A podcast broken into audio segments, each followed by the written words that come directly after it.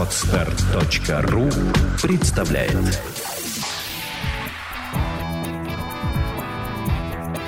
Александра и Андрей Капецки в лучшем психологическом подкасте «Психология, мифы и реальность».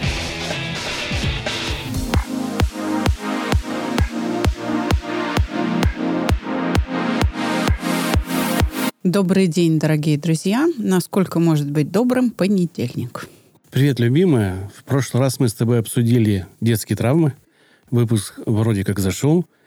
И м, думаю, что стоит продолжить направление обсуждения в эту тему. И сегодня я с тобой хочу поговорить, почему психологи смотрят в прошлое.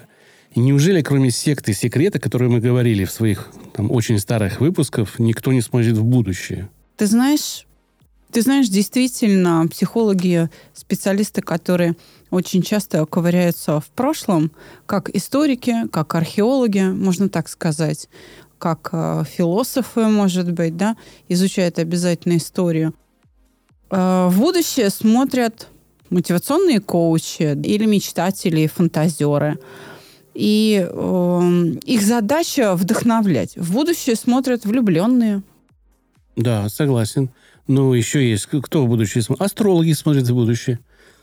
Ну, не только астрологи, пожалуй, специалисты, которые называют себя мастерами китайской метафизики, тоже смотрят в будущее. Ты знаешь, э, мы посмотрели в будущее, когда у нас был сезон «Формулы судьбы». Согласен. Посмотрели. А что ты скажешь э, о всяких ведуньях, колдуньях, которые предсказывают будущее? Ну, гадание на кофейной гуще и прочее. Да. Да, э, они тоже смотрят в будущее. Если человек смотрит в будущее с тревогой, и это становится навязчивым, то он уже может даже с диагнозом там фобия какая-то, да, оказаться пациентом психиатра.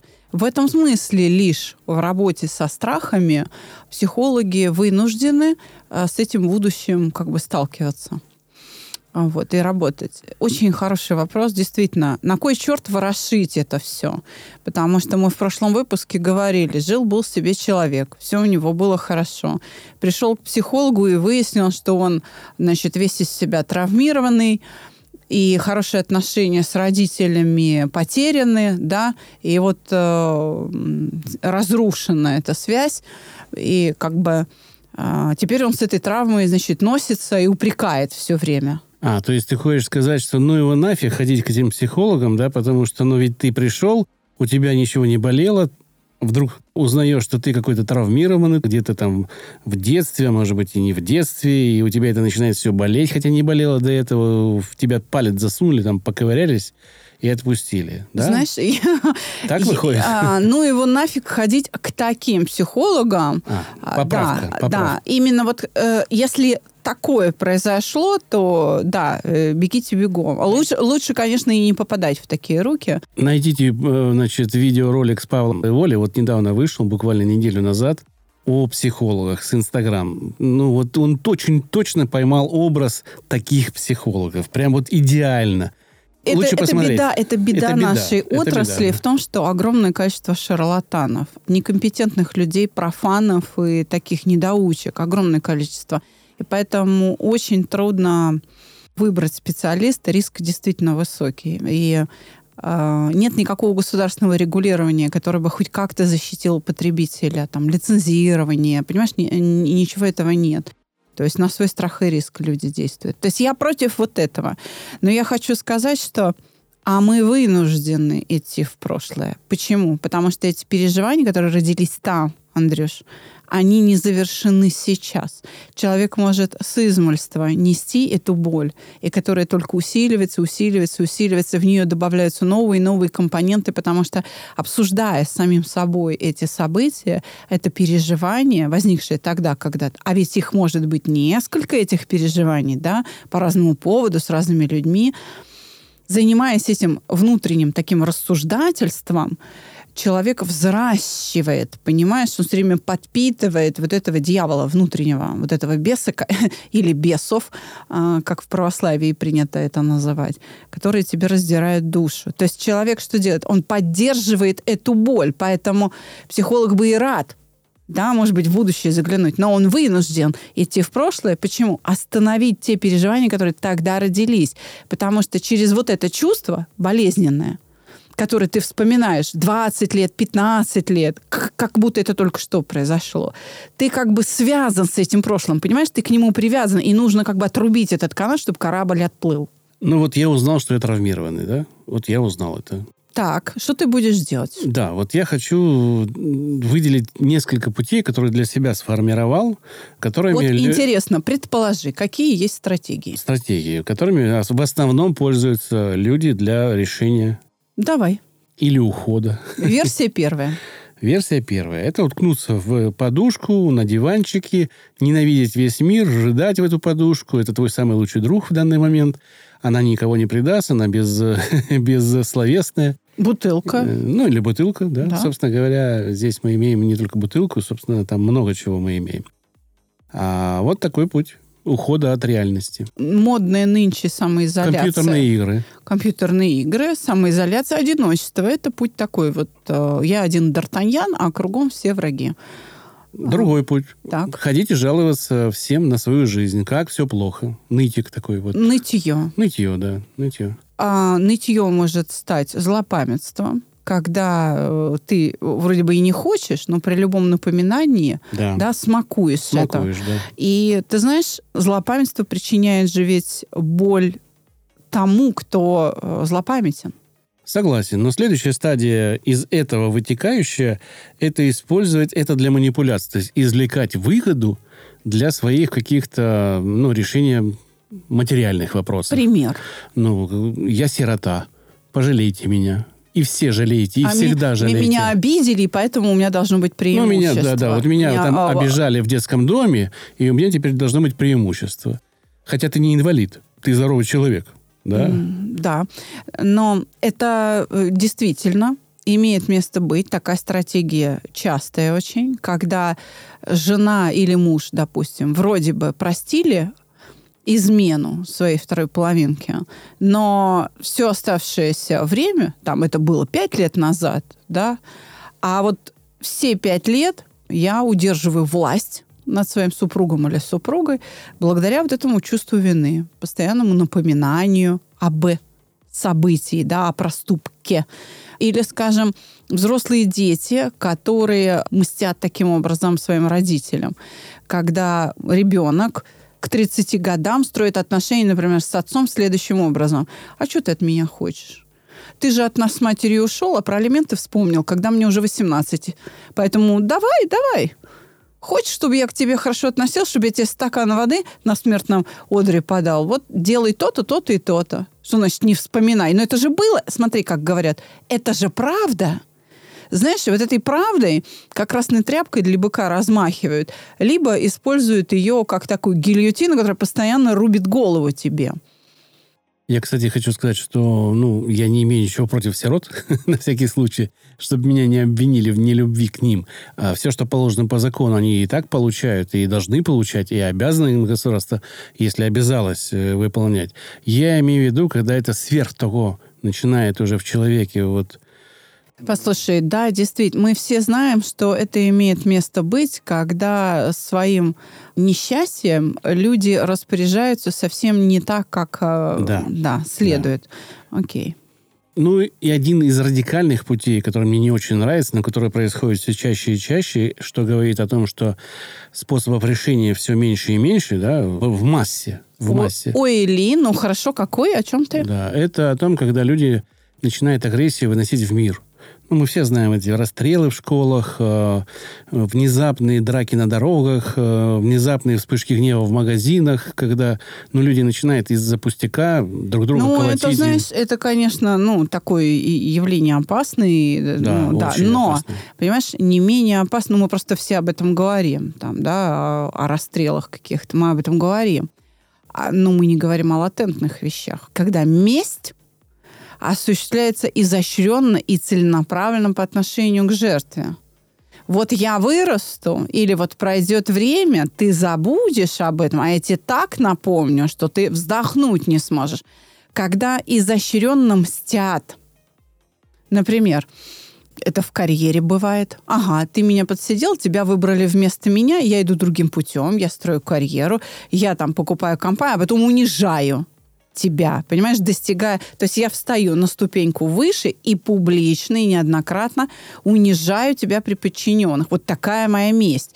Понимаешь? А в семьях-то это еще хуже. А в семьях э, знаменитых актеров часто дети брошенные, потому что родители на, ну, на работе, да, на работе, при этом стро, строго, строго, строгие с ними очень и при этом у них э, общение ну, нулевое. И когда человек становится более пожилым, очень много историй вот этих актрис, которые от своих детей только ненависть видели. Вот тоже такое. Вот да, человек дождался. И, да, причем ведь э, ходят по ток-шоу, выворачивают да, да, это белье да. наружу. И причем преподают... Это манипуляция. Да, просто. преподносят это в особой форме. Но это тоже, да, мстительность, э, реализация этой мести. Да, есть такая стратегия. Ну и последний путь, я думаю, самый трезвый, самый такой, да, нормальный. Это нужно решить проблему, чтобы она тебя не, не беспокоила. Вот как решить? Это вопрос уже другой. Да, как? вот здесь как раз нужны психологи. Вот они на этом участке. На Решить этом, да. это путь только один, Андрюш. Завершить это переживание, тогда эта связь с прошлым оборвется. Тогда это прошлое не будет в сегодняшнем дне на тебя влиять. Понимаешь как? Оно не будет определять вот это твое страдание. Ты как освобождаешься. То есть завершить это переживание. Тогда нужно, чтобы ты мне задал еще один вопрос. А что такое переживание? Как его завершить? Потому что, смотри, переживание это же не вещь. Скажем, предмет какой-то я могу выбросить. Правда? Или, положим, занозу вынуть подавить очаг инфекции при помощи антибиотиков, да, поубивать их, ну вот так вот, химическим путем, да. Глистогонное позволит мне избавиться от них. Червяки покинут организм. Могу промыть желудок, да, если съел что-то не свежее. Могу вырезать бородавку, положим, или там, да. А если представить эмоцию как жировик, то это будет такой комический карикатурный образ человека в шарах в таких шариках. Он будет ходить весь Слушай, упырчатый. У нас в этом смысле все, все население да. планеты пупырчатое. Да. И если их всех, значит, вырезать, эти жировики, то они э, станут дырявые. покрыты дырявые, как дуршалаки.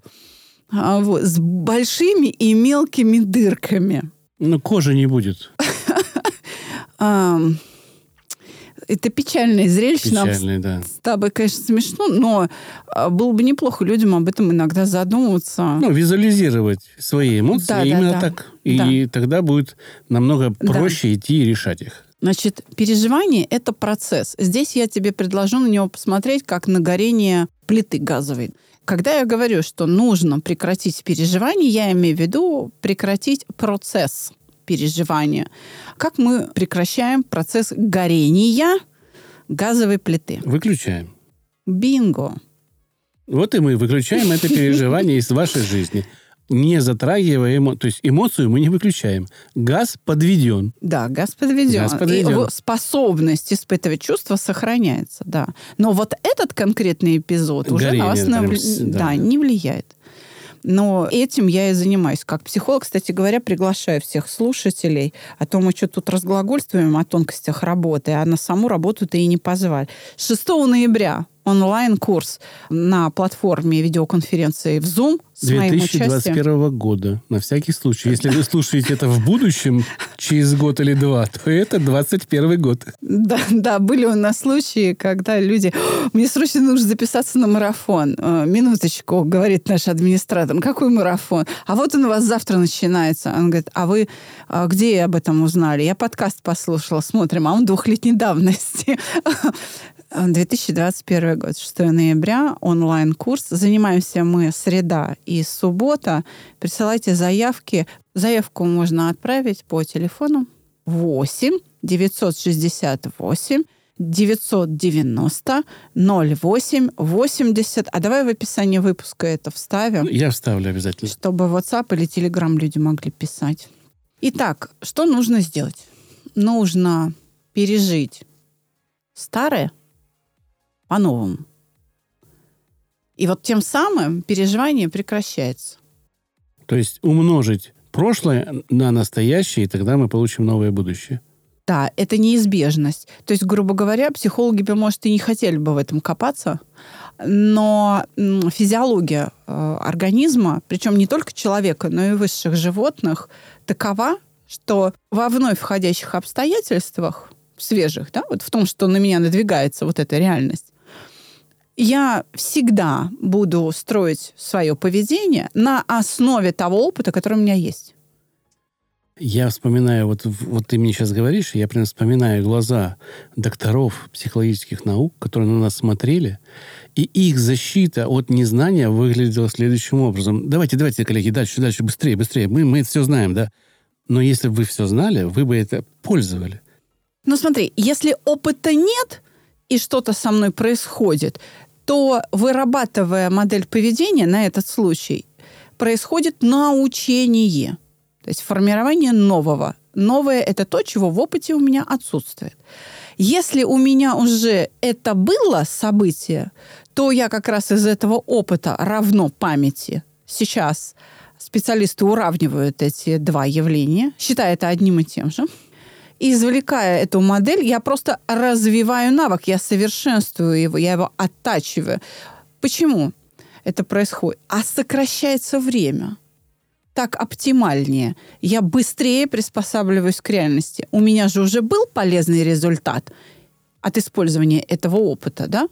Или у меня не было никакого другого результата, кроме этого. Поэтому безальтернативно. Да, я буду продолжать эту ошибку. Почему? А другого ничего не предложено. Так вот, чтобы ее исправить, эту ошибку, нужно как раз этот опыт изменить. Видишь ли, в чем дело? В прошлом действительно остаются события, да? Но переживания-то, связанные с ними, сегодня я испытываю. Согласен. А вот такой вопрос у меня возник. А виноват ли я один в этой ситуации, в которую я попал? Не виноваты ли остальные, вот родные, друзья, близкие, соратники, одна, работники, ну, коллеги, коллеги, в том, что происходит со мной? Их э, невнимательность, их э, вот это брошенное слово невзначай, которое меня могут обидеть, они не несут ответственности за это? В общем-то, все, кто приходит к психологу, как раз начинают с прямо противоположного. Это ты такой взрослый дядя, понимаешь, что ты несешь ответственность за свои чувства. Те, кто впервые приходят к психологу, как раз винят окружающих в том, что с ними произошло. И считают, что ответственность лежит вот на этом внешнем мире. И психолога, и мне, например, стоит усилий, и довольно значительных, донести до клиента мысль, что на самом деле не они одни несут ответственность. Да, они, может быть, тебя и травмировали, но это то, как ты оцениваешь произошедшее. Травмой, которую тебе наносят окружающие, можно считать лишь действия этого человека или этих людей, которые они, внимание, осознают. Причем они осознают последствия этих своих действий для тебя. То есть они точно знают, что в результате вот этого слова ты будешь испытывать именно это состояние и целенаправленно идут к тому, чтобы получить результат в виде этого чувства внутри тебя. Мало того, в особо изощренных условиях они будут поддерживать все время, стимулировать, например, зависть или обиду, или страх, удерживать тебя все время в этом состоянии. Вот тогда да, можно сказать, что они, зная, что ты не выдерживаешь эту эмоциональную нагрузку, у тебя нет способности противостоять этому, как бы отключиться, индифферентно с безразличием отнестись, да, наплевать на это, причиняют боль. Потому что ты беззащитен. Совсем другое дело, когда человек берет ответственность на себя.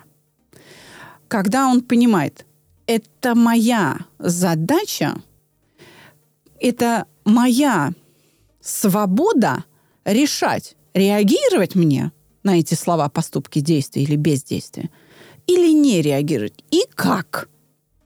Вот это уже взрослая позиция, она независимая. Смотри, если ты считаешь, что твоя жизнь определяется тем, как другие себя ведут, это очень слабое, очень зависимое положение, потому что они могут делать с тобой все, что хотят. Вот освобождение происходит через взросление. За счет чего? А я понимаю, что это я решаю, как мне реагировать. То есть смотри, с одной стороны стоит человек, который себя как-то ведет, а с другой стороны стою я, который решаю, как мне к этому отнестись. Поэтому здесь ответственность делится пополам. Когда любящие нас люди, близкие нас, что называется, травмируют, мы сейчас это в кавычки возьмем слово, да, речь идет не о целенаправленном их издевательстве надо мной, а речь идет о моей неспособности, например, терпеть критику, справляться с опасностью, да, нести ответственность. Если уж они и причинили мне какую-то боль, то это, как правило, неумышленно происходит. А из-за моей неспособности эту нагрузку терпеть, когда меня близкие не научили, как реагировать, или не проверили, что доза вины которую они мне дают, например, или доза страха, или доза обиды, которая сейчас в мою сторону поступает в виде их слов там, да, что она мне по силам, что я в состоянии справиться вот с этим объемом обиды, что надо было бы поменьше – ну, если очень так визу визуализировать, мне очень нравится, да, то мы ставим вокруг себя некую защиту, которая настроена на какие-то мелкие вещи, пропускает не доставляющие нам боли, угу. а крупные вещи, ну, там, оскорбление или ну, что-то там, манипуляция, не проходят в эти маленькие дырочки, да, и то есть мы слышим весь фон, что творится, но не воспринимаем вот эти все обидные, потому что если этот большой мячик с обидами, неприятностями долетит до нас, мы, конечно, что сделаем? Обратно его кинем, да, только уже со своей стороны. А так мы не реагируем. У нас отсутствует реакция, потому что он до нас не долетает просто. И вот это умение выстроить такой фильтр э, к внешнему миру и приобретается на курсе у Александры. Ну да. А, вообще это цель а, э, работы любого психолога. Психологи вообще-то должны, ну, так вот скажем, по, по задумке самой отрасли, ради чего эта наука родилась, да, продавать людям через консультации выращивание вот этих способностей выносить эту жизнь, понимаешь, терпеть эти переживания, и причем легко, припеваючи. Ну, То есть обрастать вот этой, вот этой кожей, обрастать вот этими доспехами, носить их на себе. И не переживать там, где не надо. Переживать либо попереживал и хватит сделал вывод, иди дальше. Ну, это, не знаю, ментальный зал, где вы качаетесь. Хорошо, можно и так сказать. То есть, еще раз, давай, вот я повторю эту мысль. Ответственность делится пополам, но между близкими и любящими людьми. А с чужими людьми, чужие люди не несут ответственность. Ты несешь ответственность за свою жизнь и за то, как ты реагируешь без возврата в прошлое легче не станет. Нет, не станет. Не станет. Но ведь прошлое изменить нельзя. Коперника сожгли, мы же не можем изменить то, что Из его сожгли. Пекла? Да. Нет, не восстановим. А что мы восстанавливаем тогда в прошлом? Или что меняем в прошлом? То есть мы не можем изменить физические... Факты, да. Мы можем изменить что? Отношения, видимо, да? Да, потому что, смотри, а, прошлое изменить нельзя в том смысле, что сказанное слово не воротишь, да?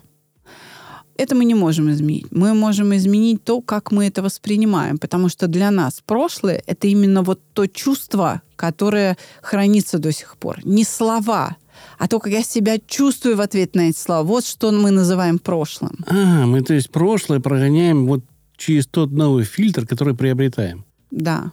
И... То есть, вот смотри, если выключить горелку, да, вот мы ее выключили, и еще раз поставили на нее бульон. Он не закипит. Все. Мы достигли результата. Да. И наше прошлое в этот момент меняется. Оно становится другим. Оно уже не такое ужасное. Я очень много раз на своих занятиях наблюдала, когда люди, разбираясь, у нас там вторая э, тема курса, это обиды. Когда они разбираются с обидами, и прям вот э, на видеоконференции в Zoom там пол себя ладошкой. Семен Семенович, я понял, что мой начальник имел в виду. То, что было обидно, оказывается, охраняла его. Ну, пример. Врач из поликлиники Говорит, мне очень обидно, я так готовилась, старалась, там какую-то, в общем, школу здоровья вела, подготовила материал. Но когда приехала проверка, она мне сказала, ты сегодня сидишь дома. И вышла с этим материалом а, сама на комиссию, на проверочную. И она четыре года носила эту обиду. А потом, когда разобралась, а там есть очень такой хороший вопрос в алгоритме размышлений. Почему а, начальник себя так повел? Но ответить-то на него мы можем ясно и точно только в определенном состоянии. Вот как раз наше упражнение чувство покоя помогает в этом, да? Итак, в состоянии покоя она подходит особым образом к этому вопросу и говорит, я поняла, почему она себя так ведет.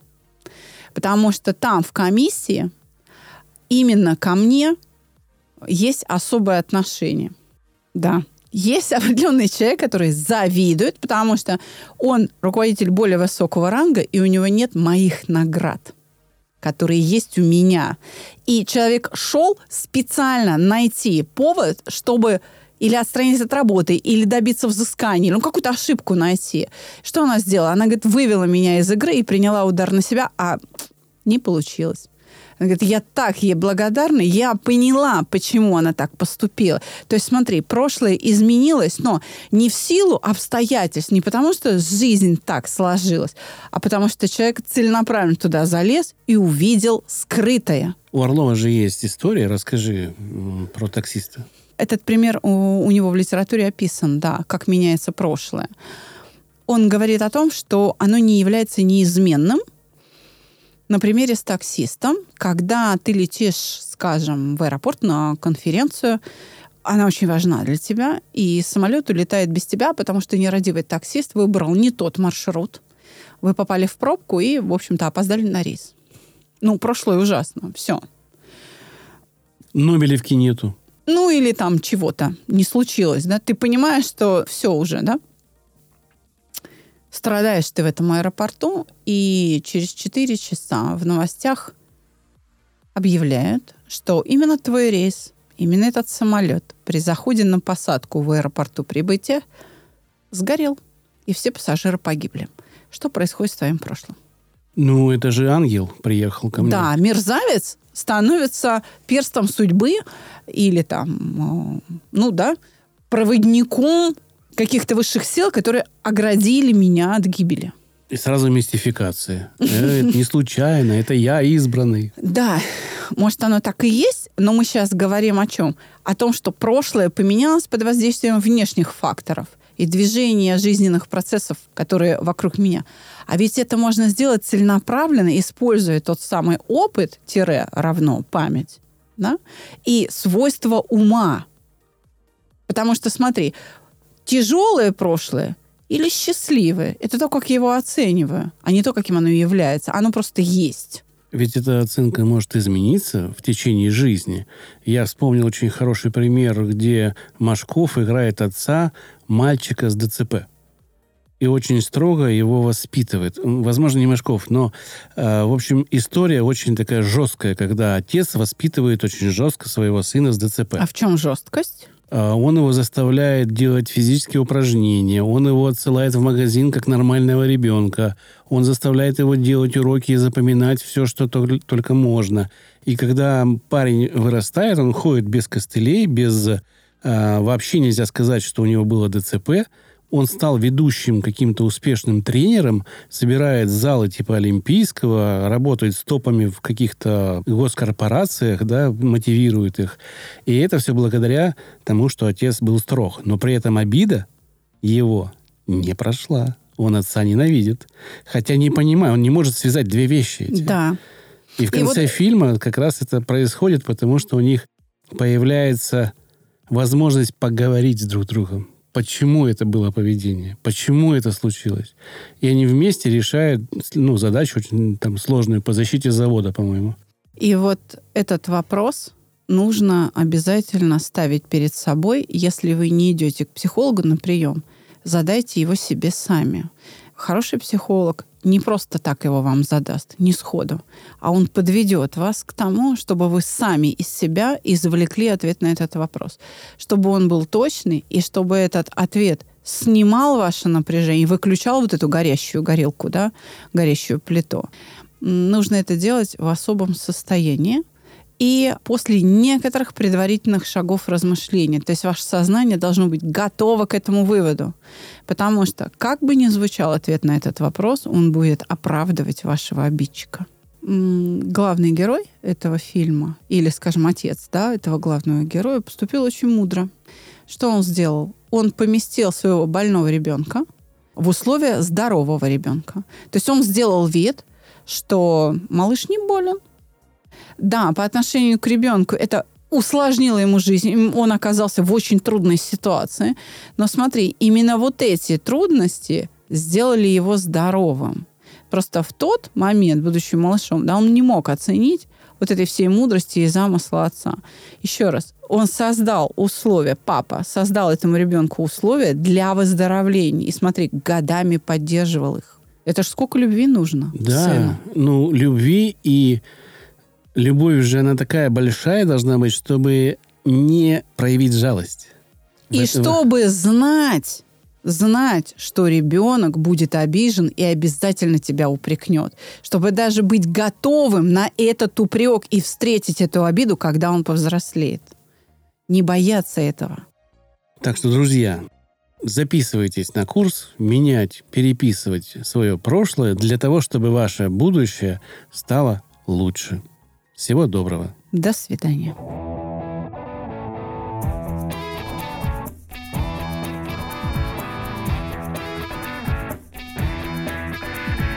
Психология, мифы и реальность. Слушайте каждый понедельник и четверг.